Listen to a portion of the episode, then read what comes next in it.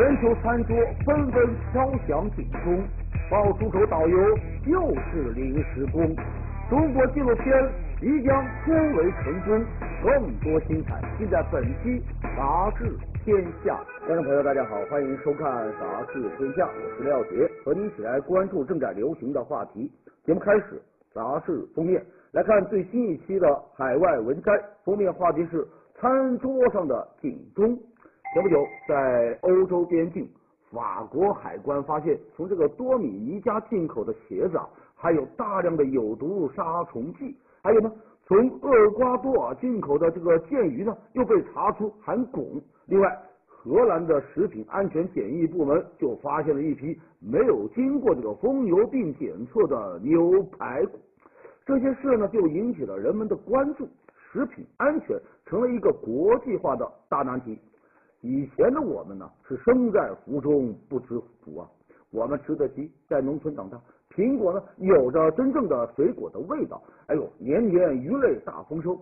可如今呢，装满食品的集装箱被运送到世界各个角落。从好的一面来说嘛，人们在各个季节都有了更多的选择。然而呢，也有另外一面。你看啊，面对激烈的竞争。大规模配送模式的无情的挤压，这食品工业啊就开始走得越来越远了。食品商啊，为了追逐利益，把工厂啊迁到了世界的另一端。他们紧盯着的呢是你我的钱包，而不是消费者的餐盘。你比如啊，因为就地加工爱尔兰的龙虾会让成本过高，这食品商呢便将它们运到泰国。让当地的女工给这个龙虾呀剥皮加工，然后呢又运回到欧洲去卖。于是啊，龙虾就这样旅行了两点七万公里。就是这样的模式，让世界到处都响起了警钟。法国检测的六个大米样本就发现了致癌物质砷。这个美国呢，在一种苹果汁当中也检测出了这种东西。而在中国，新闻的主角呢是镉啊，就铬大米的那个铬啊。病毒、细菌和重金属是彻底败坏了人们的胃，也打击了所有的人对食品安全的信赖。我们回到封面，餐桌上的警钟，我就想起了海明威的这个小说呀，《丧钟为谁而鸣》。如果现在还对这警钟啊不予重视，那么最后敲响的真的可能是丧钟。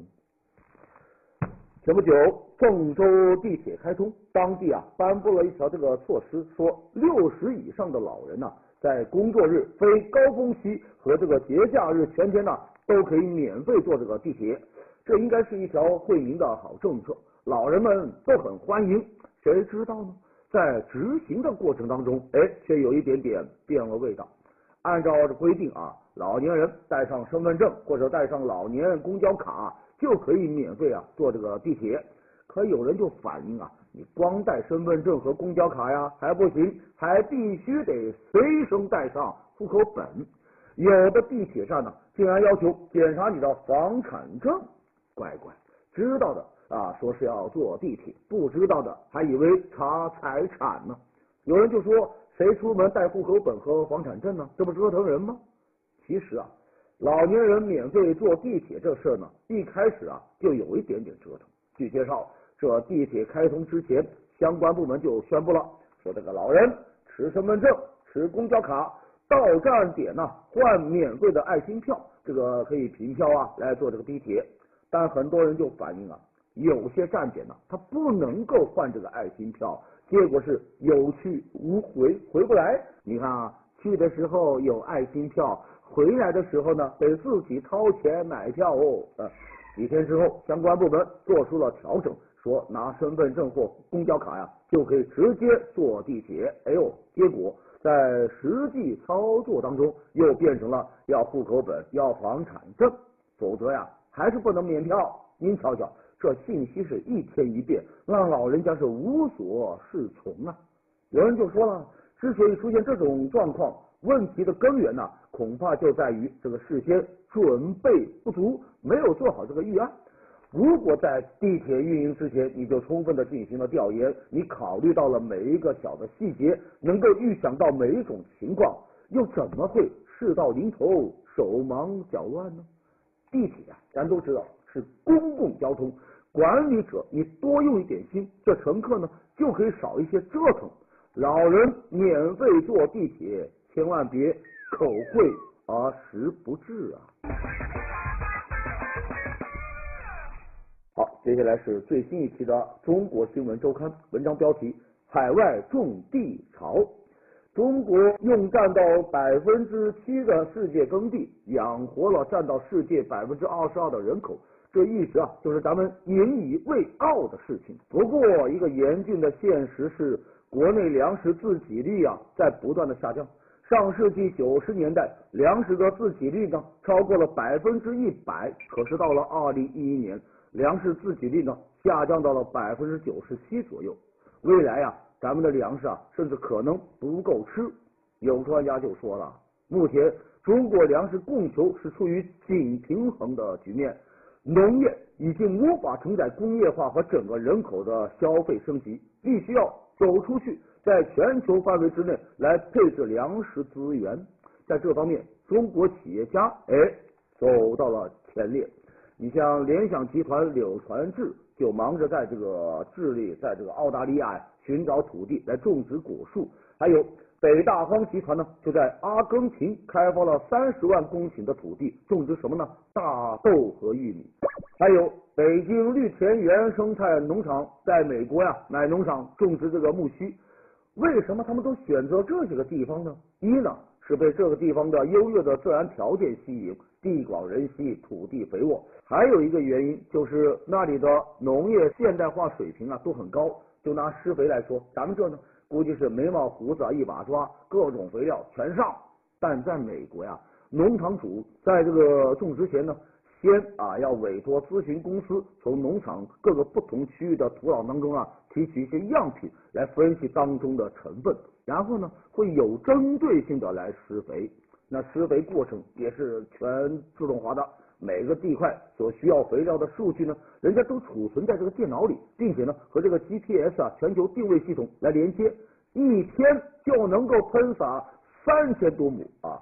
同样面积的农场，在咱们这呀，可能需要好几百个人在那工作呢，而到了美国呢，只要四五个人就搞定。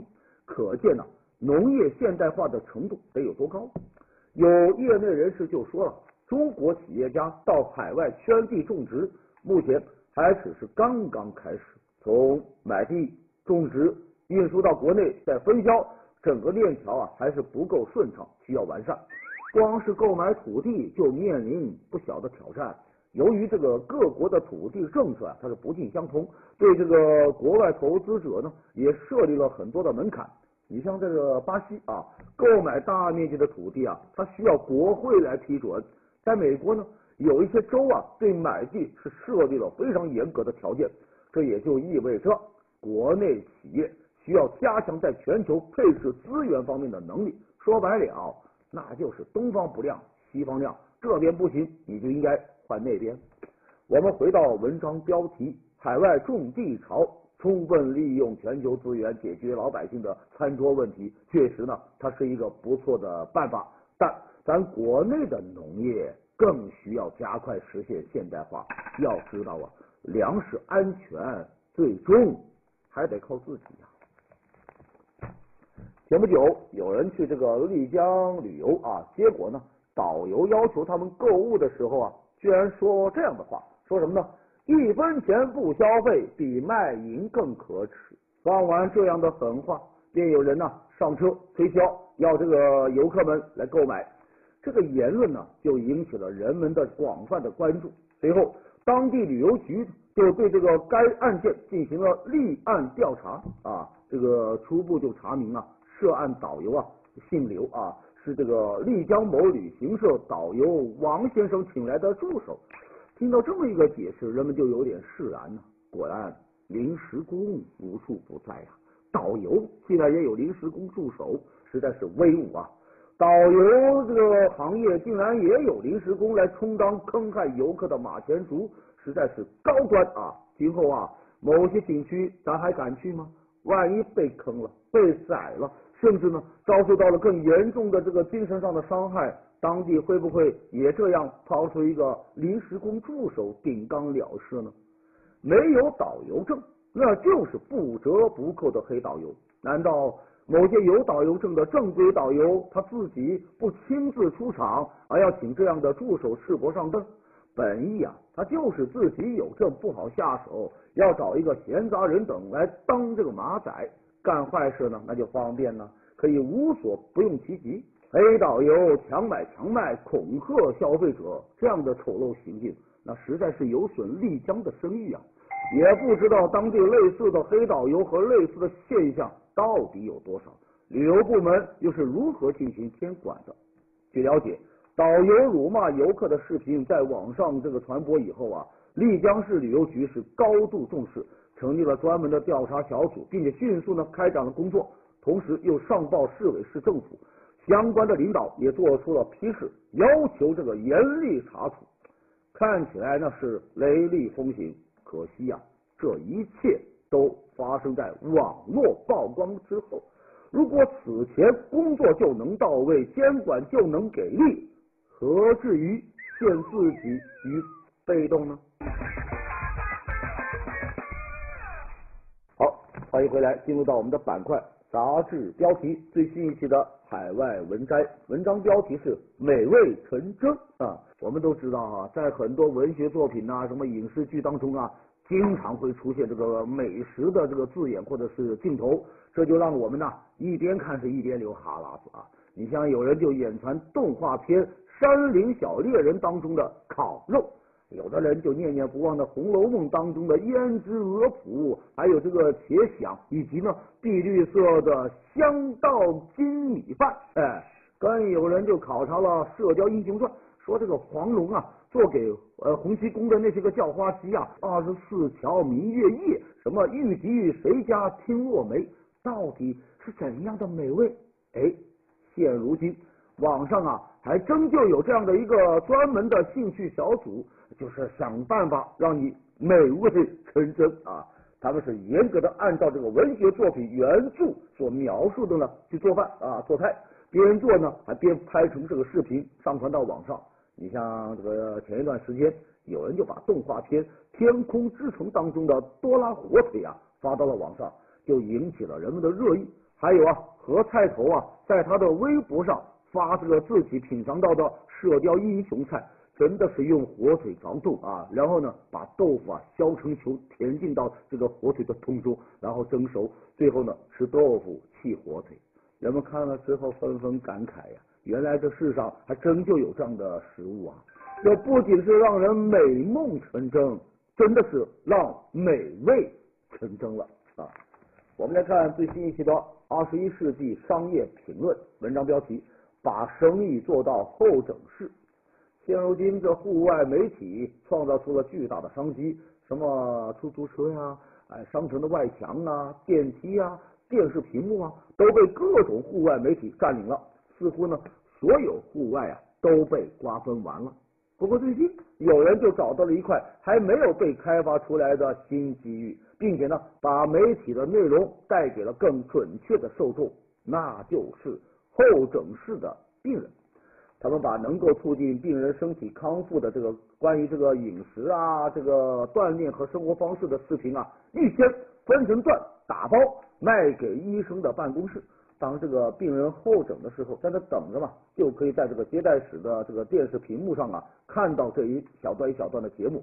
在这个节目片段之间来卖广告，哎，自从有了这样的电视节目之后呢，这些病人在候诊的时候呢，看着节目看着广告就分散了注意力，那病痛呢似乎就减轻了一些。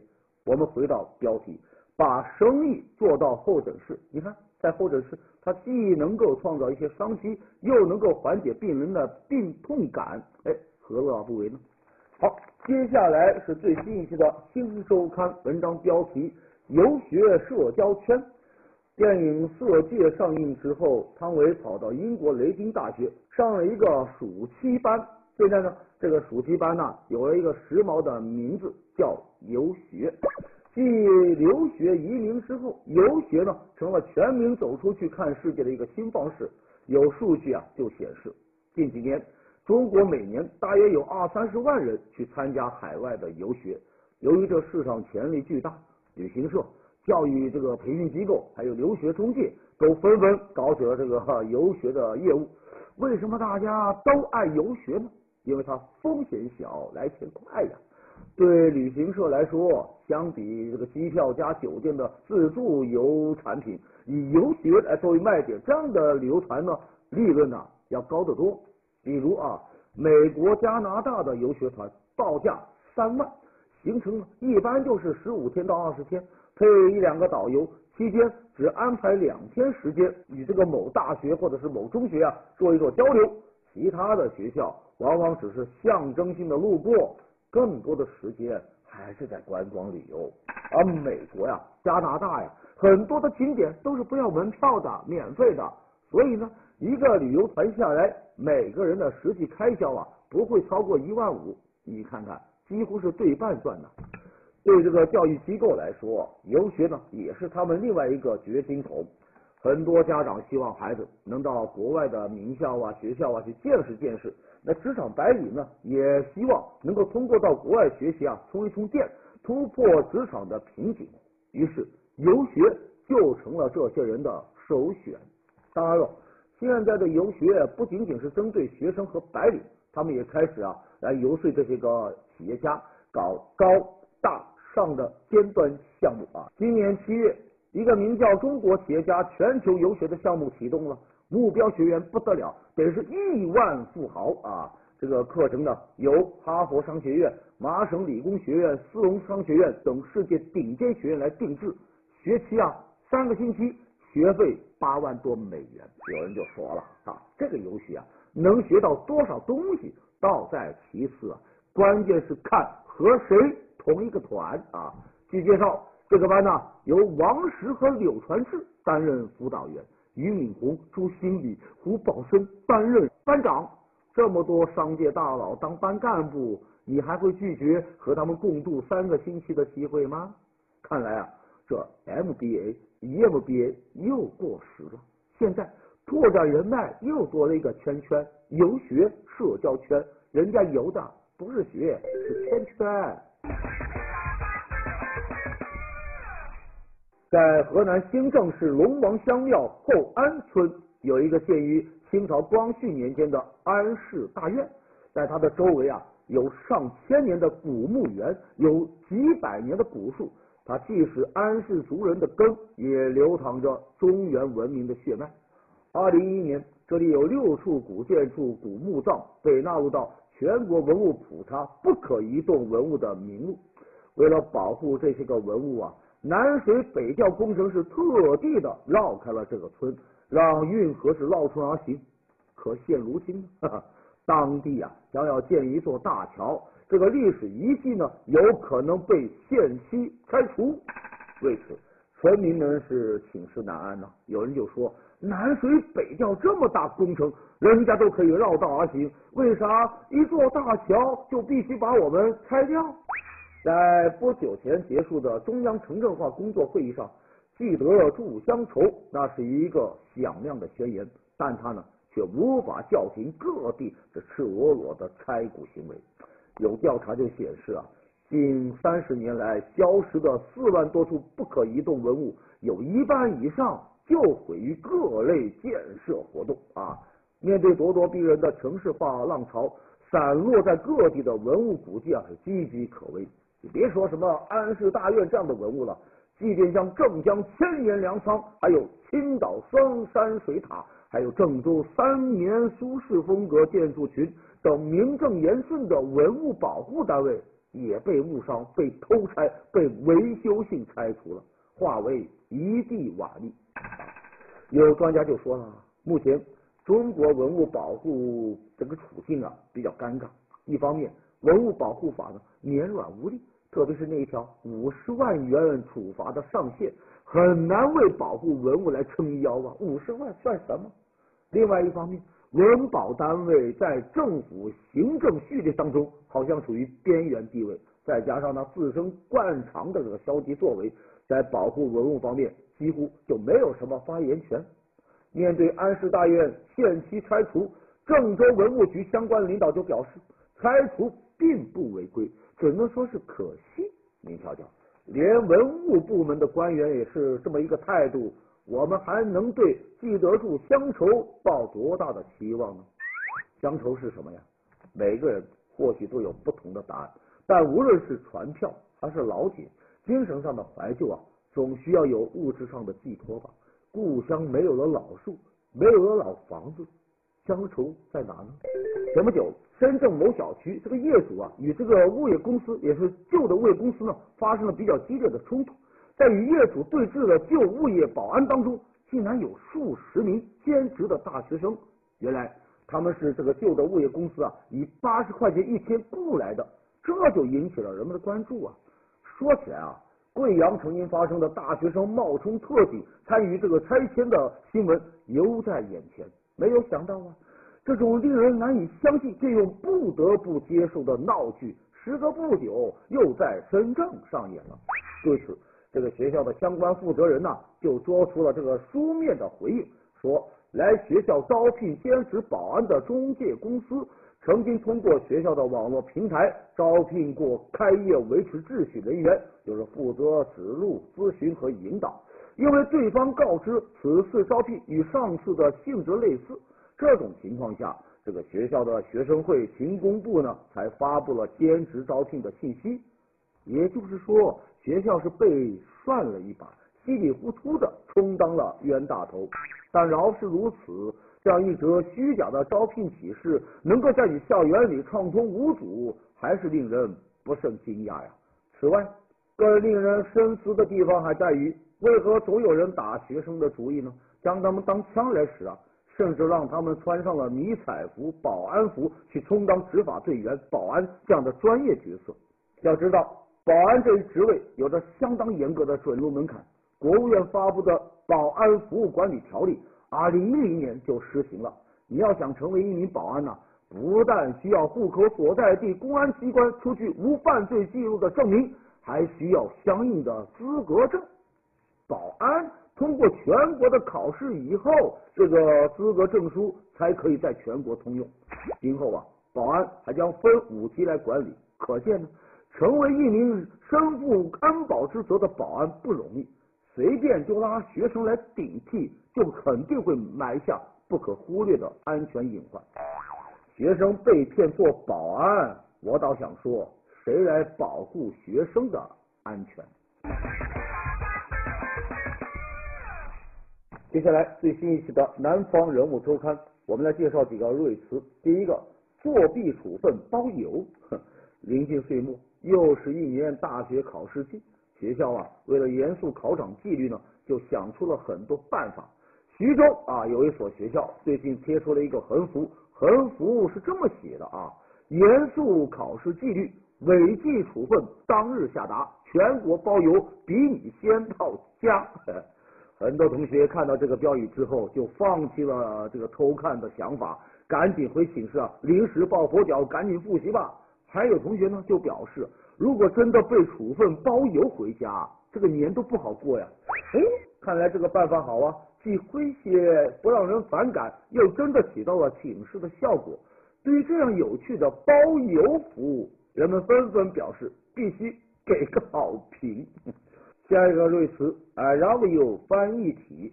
日本作家夏目漱石有一次啊，让他的学生翻译 I love you，有学生就翻译成我爱你。夏目就说。日本人怎么可能讲这样的话呀？今夜月色很好就够了。没想到这么一段风雅的这个文坛轶事呢，最近被莫名其妙呃成了大家吐槽的范本。一大批人跟风造句，这新的版本呢络绎不绝啊，有甄嬛版的，还有张爱玲版的、韦小宝版的等等。你比如啊，甄嬛版，甄嬛就说呀，这个臣妾怎么会讲这样的话？愿得一心人，白首不相离，便是极好的。还有张爱玲版的啊，让胡兰成翻译这个 I love you，他翻译成我爱你。张爱玲就说：“民国第一奇女子怎么能讲出这样的话呢？为了你的幸福，我愿意放弃一切，包括你便足够。”还有唐僧版的，唐僧说：“出家人怎么能讲出这样的话呢？”当当当当，Only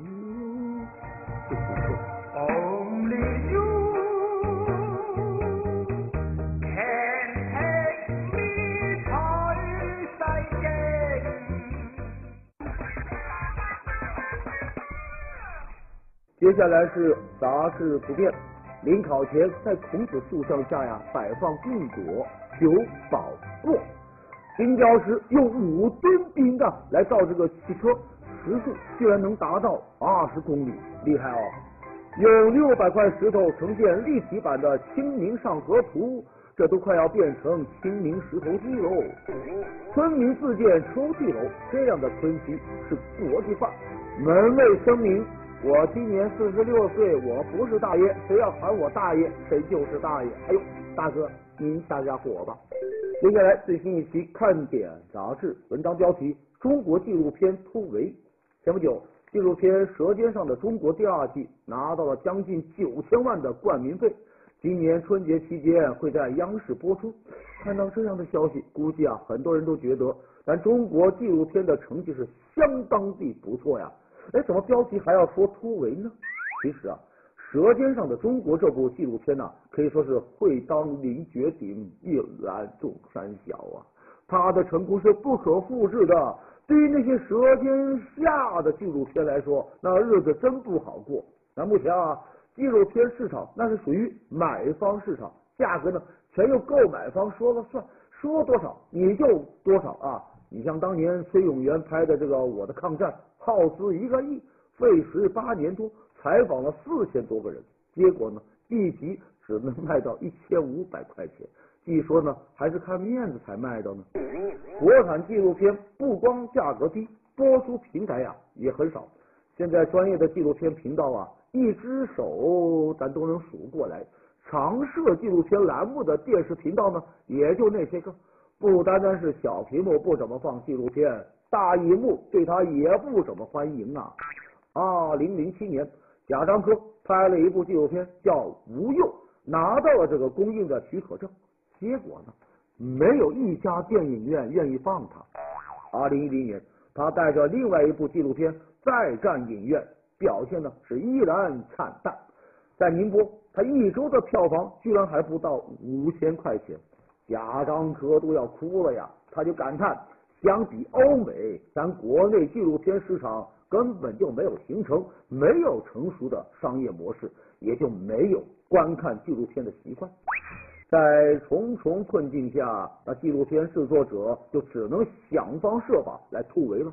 有的呢，就搞曲线救国，选择和国外的播出机构来合作，自己出人，他们出钱，拍完之后呢，去他们平台去播出。还有的呢。就将这个视频网站作为一个突破口，网罗年轻的观众。